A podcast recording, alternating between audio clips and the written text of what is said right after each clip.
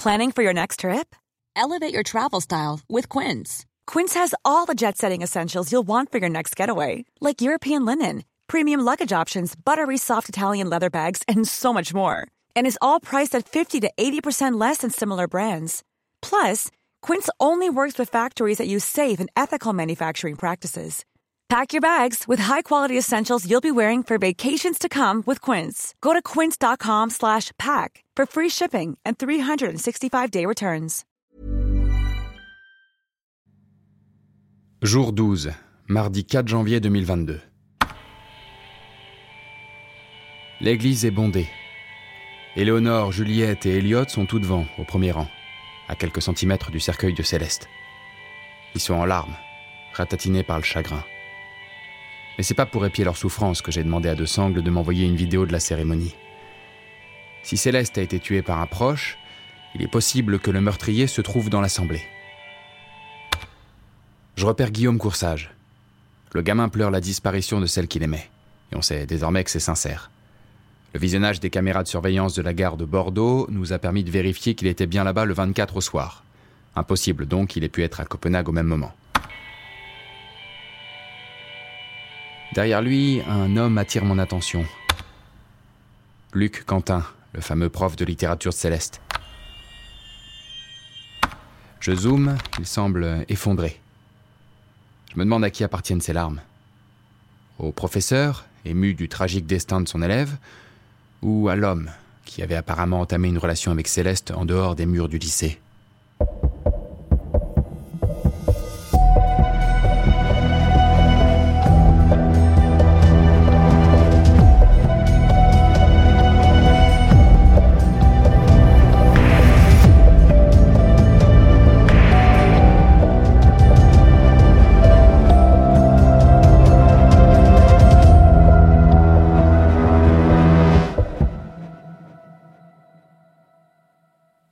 Me réveille chez mon frère.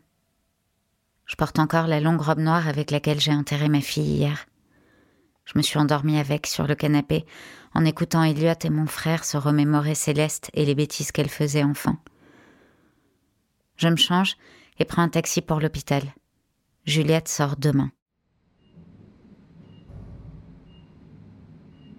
C'est toi qui viendras me chercher, maman? Bien sûr, ma puce. Je te ramènerai chez ton oncle avant de repartir pour Copenhague. Pourquoi je peux pas venir avec toi? Je me sens seule à Paris, moi. Je préfère que tu restes ici, à l'abri de tout ça. Mais à l'abri de quoi? Tu crois que parce que je reste à Paris, je pense pas sans arrêt à Céleste? S'il te plaît, maman. Je veux être avec vous. Je la regarde un long moment.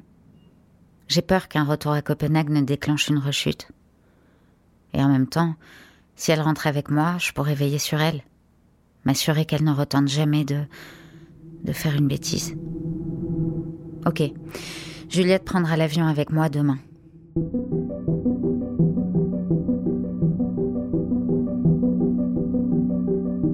Luc Quentin, 38 ans, divorcé, un enfant, professeur de littérature au lycée Carnot, à Paris. Inscrit sur plusieurs sites de rencontres, habitué des clubs branchés de la capitale, aucune relation sérieuse en ce moment, mais trois ex dénichés dans la salle des profs. Les élèves l'adorent, contrairement à certains parents qui se seraient plaints du caractère trop érotique des textes qu'il donne à étudier en classe. Je parcours le portrait du professeur brossé par deux sangles. Pour le moment, rien ne me saute aux yeux. Le mec a foiré son mariage et ne sait plus trop comment faire pour rebondir. C'est triste, mais je suis personne pour juger. Dans une autre vie, on aurait pu être copains, lui et moi. Quentin m'aurait donné des conseils pour séduire Anna. Anna. Tiens, je l'ai pas encore vue aujourd'hui. Bon, euh, revenons-en à Quentin. Pourquoi était-il si éploré lors de l'enterrement de Céleste? De Sangle note Elle était la première de sa classe, et selon les autres élèves, ils avaient l'air très proches ces derniers temps. Elle se serait même rendue chez lui à plusieurs reprises. Ok, Quentin. Toi et moi, on va peut-être pas être copains finalement.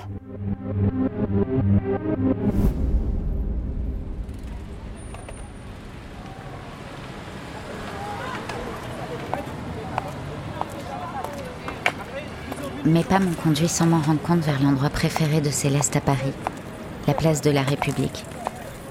Elle y passait ses soirées et ses week-ends à faire du skate avec ses amis. Des images de Céleste me reviennent. Je la vois sonner à l'appartement, sa planche sous le bras. Elle faisait ses figures dans les escaliers de l'immeuble pour me montrer ses progrès. J'avais toujours peur qu'elle se casse une jambe, mais elle était très douée, téméraire surtout. Trop. Quand le concierge sortait de sa loge pour lui crier dessus, Céleste trouvait toujours un moyen de lui clouer le bec. Elle avait un sacré tempérament, ma fille. Ma petite fille.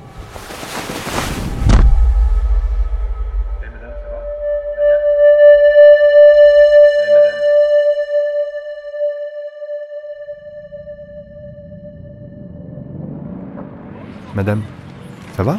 Vous avez bugué? Je trouve le mot assez juste. La machine déraille depuis quelques jours. Quelques personnes sont autour de moi. Ils me regardent bizarrement. Je force un sourire et je repars.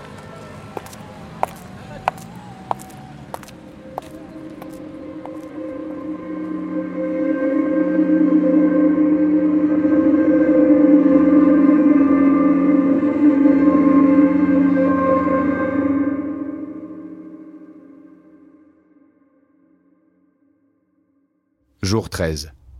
Mercredi 5 janvier 2022. Le meurtre de Céleste Couret a beau avoir eu lieu sur le sol danois, ce sont les Français et les Italiens qui traquent les pistes les plus solides pour le moment. Nous, il nous reste Moller, le pervers qui ramène des filles à peine majeures chez lui. On continue de creuser, mais j'ai l'impression qu'on a plus de chances de le boucler pour viol ou pédophilie que pour le meurtre de Céleste. Je me sers mon quatrième café de la matinée quand Anna me fait signe par la vitre de son bureau. Elle vient de raccrocher avec l'Italie.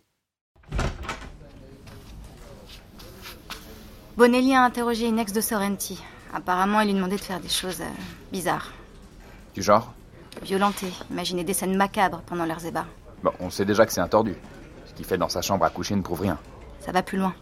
Un jour, elle a trouvé Sorrenti en train d'étrangler leur chat. Or, on sait que... Beaucoup de meurtriers font leurs armes sur des animaux avant de passer à l'étape supérieure. Et apparemment, c'était pas la première fois. Deux voisins ont déclaré que leur chat avait disparu à peu près au même moment. Pour eux, il n'y a aucun doute, c'est Sorrenti qui les a tués.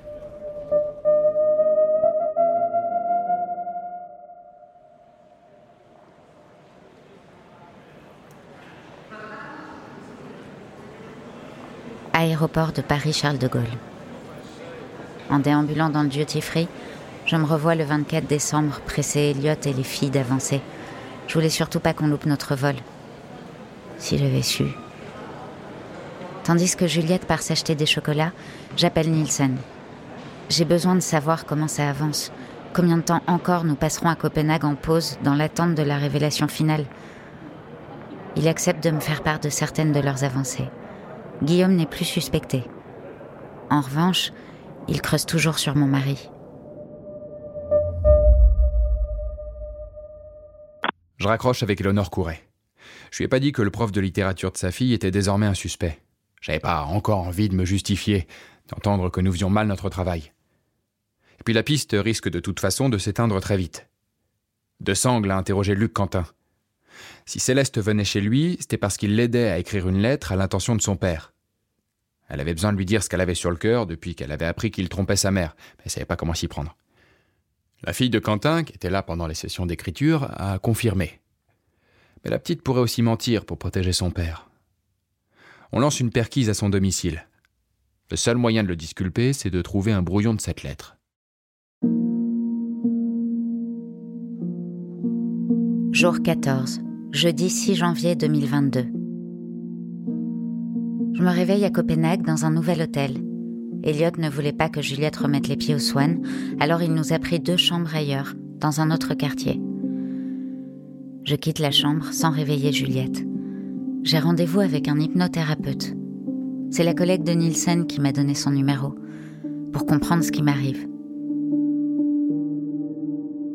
J'ignore si c'est par bienveillance ou s'ils attendent autre chose de ces séances. Le cabinet l'encens.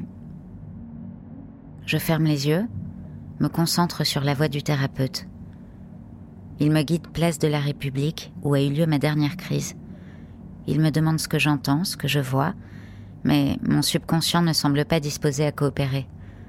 Les portes sont verrouillées, l'hypnose manquée. Le thérapeute est confiant. C'est souvent comme ça la première fois. Il est certain que nous aurons bientôt de meilleurs résultats.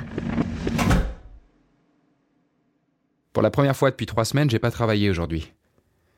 L'un de mes fils s'est cassé la jambe ce matin en cours de sport et j'ai dû l'accompagner à l'hôpital. Mon ex-femme n'a pas pu se libérer. Mais elle a quand même pris le temps de m'appeler pour me désigner coupable de l'accident. Si notre fils s'est vautré en jouant au basket, c'est à cause des chaussures que je lui ai achetées il y a deux mois. Pas assez adhérentes. Quand je quitte l'hôpital, mon fils dort, complètement shooté aux antidouleurs. Et ça m'arrange. Je peux lui dire que je l'aime sans qu'il m'entende. Je rentre chez moi en me promettant de dégager plus de temps pour mes enfants cette année. Après tout, c'est la saison des bonnes résolutions. Puis je débarque dans mon salon et je me dis que je pourrais ajouter deux, trois choses à la liste. Du genre euh, nettoyer, vider le verre, euh, les cendriers, manger autre chose que des plats surgelés. Je pourrais commencer maintenant. Ou prendre une femme de ménage. Bon, en attendant, je m'affale dans mon canapé et m'ouvre une bière. Anna Qu'est-ce qu'elle fait là? Je me redresse d'un bond. Anna, il est tard, qu'est-ce qui se passe? On a retrouvé un brouillon de lettres sur lequel travaillait Céleste avec son prof de littérature. On peut le rayer de la liste de nos suspects. Et vous vous êtes déplacé jusqu'ici pour me dire ça? Coursage et Quentin, on a écarté deux pistes en deux jours. Je me suis dit qu'on pouvait fêter ça, non?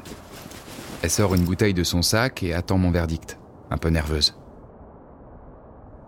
Je la laisse entrer dans mon salon de quadra en perdition. Tant pis pour les illusions. Nous vidons la bouteille en discutant de tout et de rien, sans parler de l'enquête. Elle sera encore là demain pour nous rappeler à l'ordre et nous amener enfin vers le dénouement final.